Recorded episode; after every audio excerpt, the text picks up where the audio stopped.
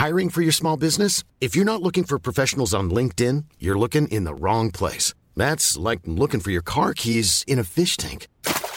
LinkedIn helps you hire professionals you can't find anywhere else, even those who aren't actively searching for a new job but might be open to the perfect role. In a given month, over 70% of LinkedIn users don't even visit other leading job sites. So start looking in the right place. With LinkedIn, you can hire professionals like a professional. Post your free job on linkedin.com slash people today.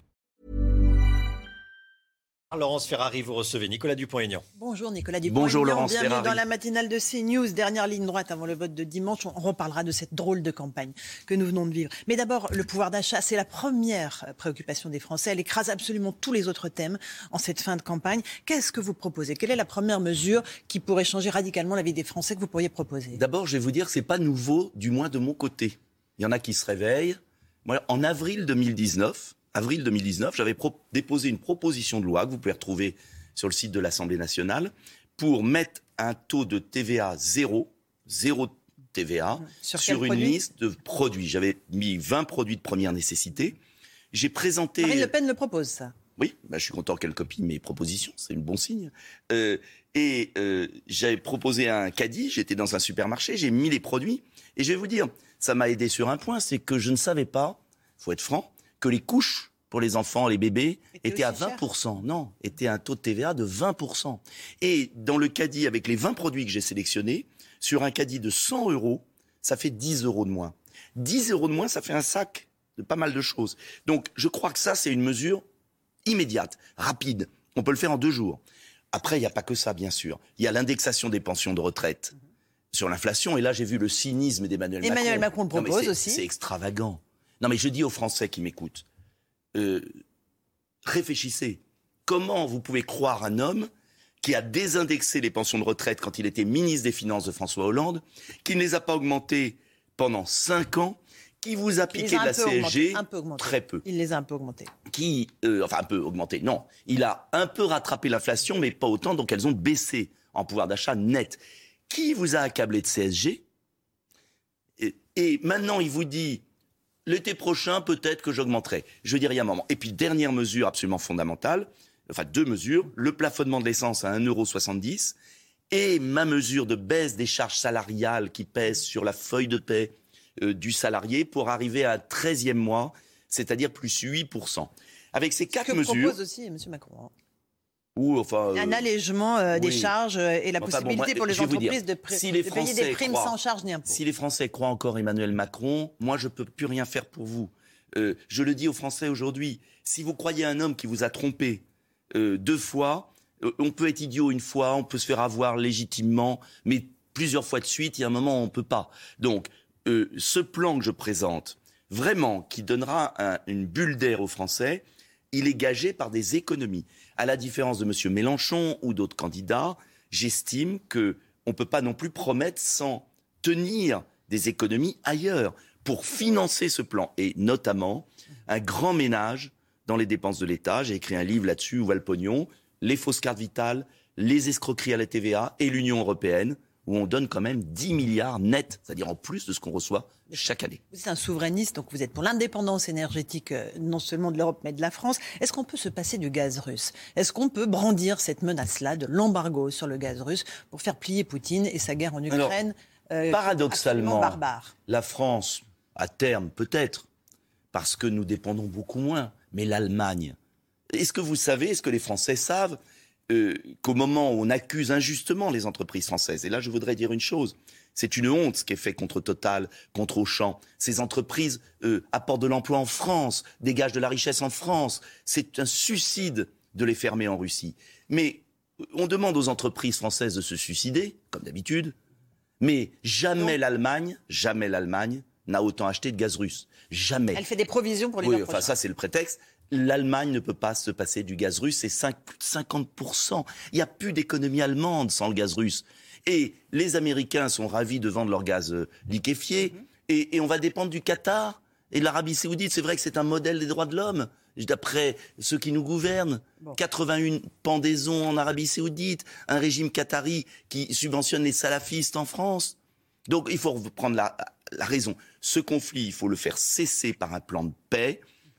Un jour il y aura la paix, un jour Poutine passera, la Russie sera éternelle avec son gaz, l'Europe en a besoin. Et il faut préparer l'après-Poutine. Mais il faut préparer l'après.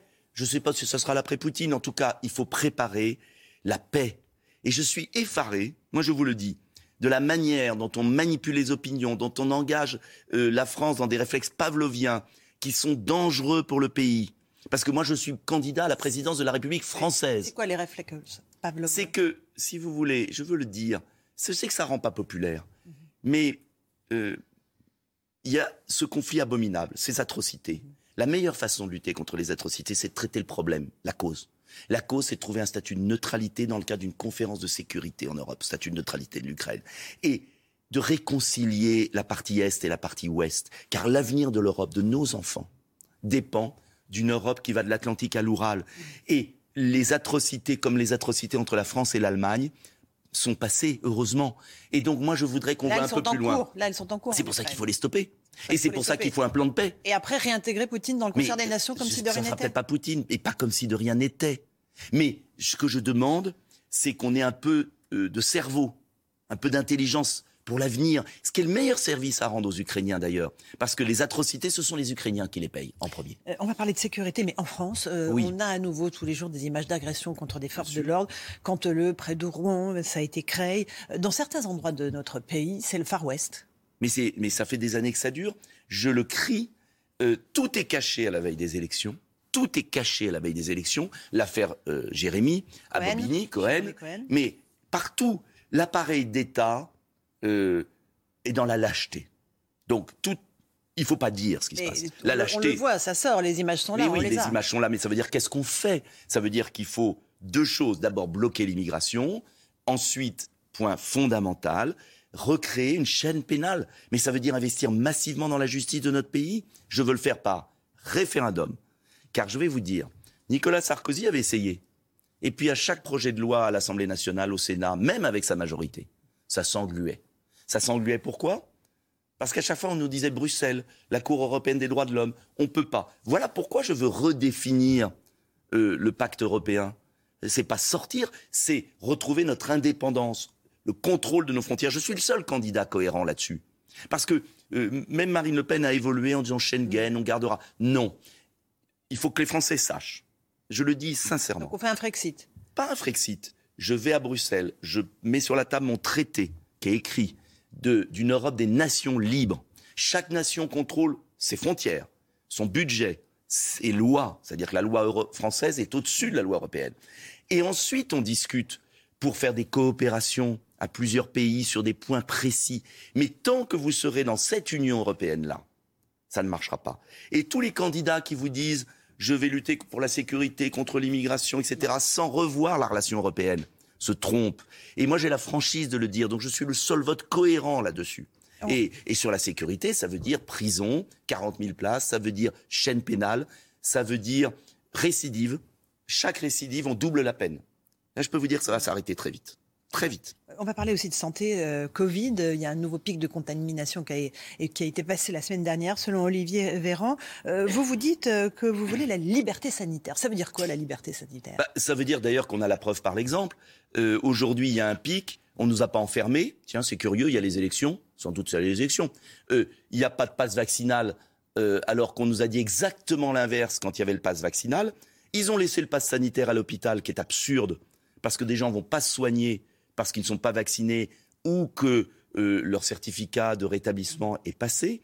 Moi, je dis, toutes ces mesures ont prouvé leur inefficacité pour une raison très simple, et je, demande aux Français de le comprendre, c'est que le vaccin, contrairement à ce qu'on nous avait dit, n'a pas empêché la transmission. Il a empêché les formes graves. Pour certains. Efficace à plus de 80% euh, pour les formes graves. Pour certains. Mais ça, c'est un choix 80%, individuel. 80%, il réduit le risque d'hospitalisation pas tout à fait exact, mais qu'importe. C'est ce que dit Olivier Véran. Oui, mais c'est pas la réalité, malheureusement. C'est le ministre de Ça serait magnifique. Bah, le ministre français, il s'est tellement trompé. Mais c'est très important ce que je vais vous dire. À partir du moment où ça n'enlève pas la transmission, la vaccination est un geste pour soi, pas pour les autres. Pour éviter d'aller à l'hôpital. Pour soi, si on le pense. Et il y a des études inverses.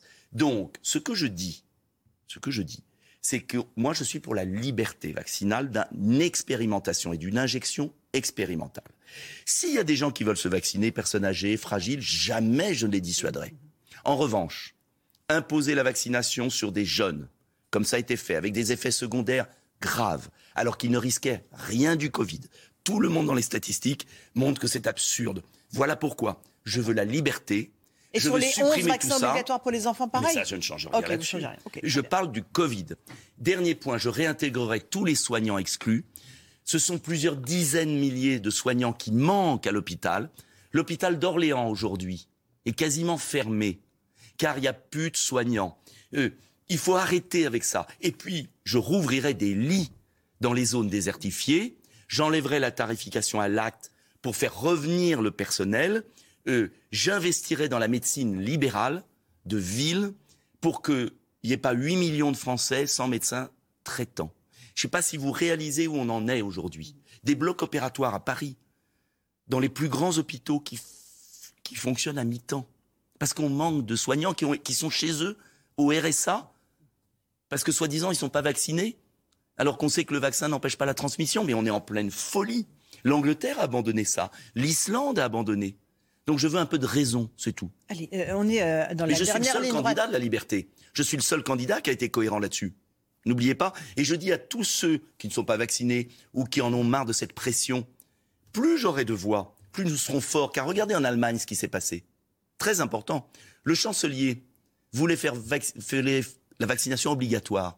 Grâce à la résistance des esprits libres comme moi, les députés allemands l'ont refusé. Si Emmanuel Macron est élu, il nous obligera à deux doses par an d'un produit qui n'est pas sûr. Je le répète. Sauf s'il y a un produit français un jour, s'il y a un vaccin français un jour, on peut l'espérer. La campagne, euh, c'est dimanche. Euh, Est-ce que cette campagne, cette drôle de campagne, euh, a été, comme le dit Fabien Roussel, placée sous morphine? Est-ce que vous pensez qu'on a, Ah, elle a été manipulée. on a eu une mauvaise campagne Horrible campagne. En fait, on n'a pas eu de campagne. Parce que Emmanuel Macron a cru qu'il allait piéger les Français. Il a cru qu'il allait se servir de l'actualité abominable qu'on a sur l'Ukraine pour étouffer le débat. Il a refusé de répondre. Mais moi, je vais vous dire, j'ai la conviction profonde, en tout cas parce que j'ai l'espérance dans, dans les Français.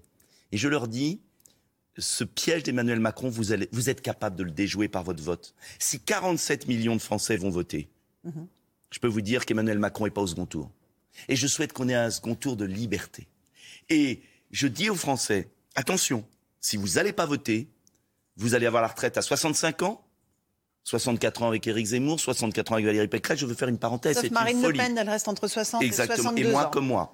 Euh, Vous vous rallierez à elle si jamais elle est je au parle pas de second ça, tour Je parle de la retraite. Non, mais est-ce que vous... Mais je Il y a des points de second convergence. Mais Il y a des points de convergence Bien sûr qu'il y en a. Euh, mais il y a aussi des, divi- des, des- des nuances. Mais je défends 62 ans parce que 60 ans, je ne peux pas le payer.